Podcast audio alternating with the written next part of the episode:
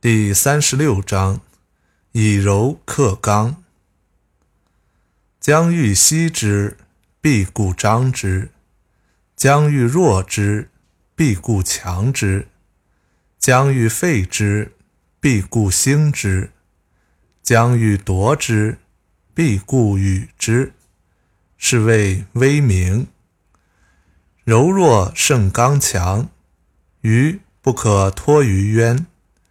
国之利器，不可以示人。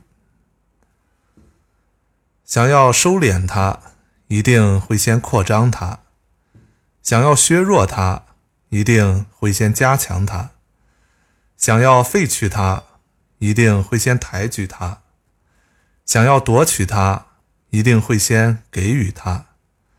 这是微妙而又显明的规律。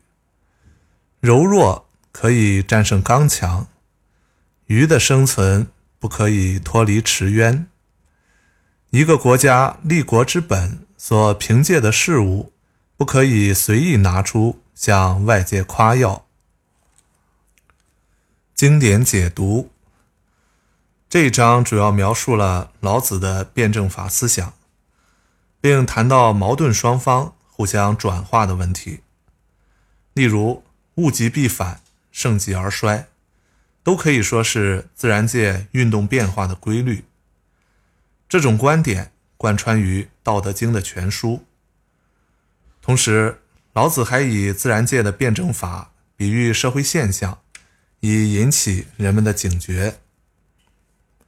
在事物的发展和变化的过程中，都会走到某一个极限，此时它必然会向相反的方向变化。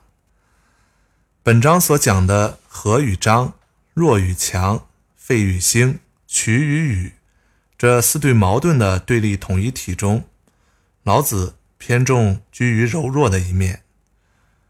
在对于人与物做了深入而普遍的观察研究之后，他认识到，柔弱的东西里面蕴含着内敛，往往更富于韧性，生命力更加旺盛。发展的余地更大。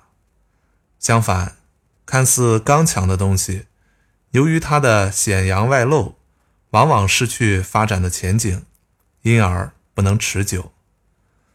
在柔弱与刚强的对立之中，老子断言：柔弱的呈现胜于刚强的外表。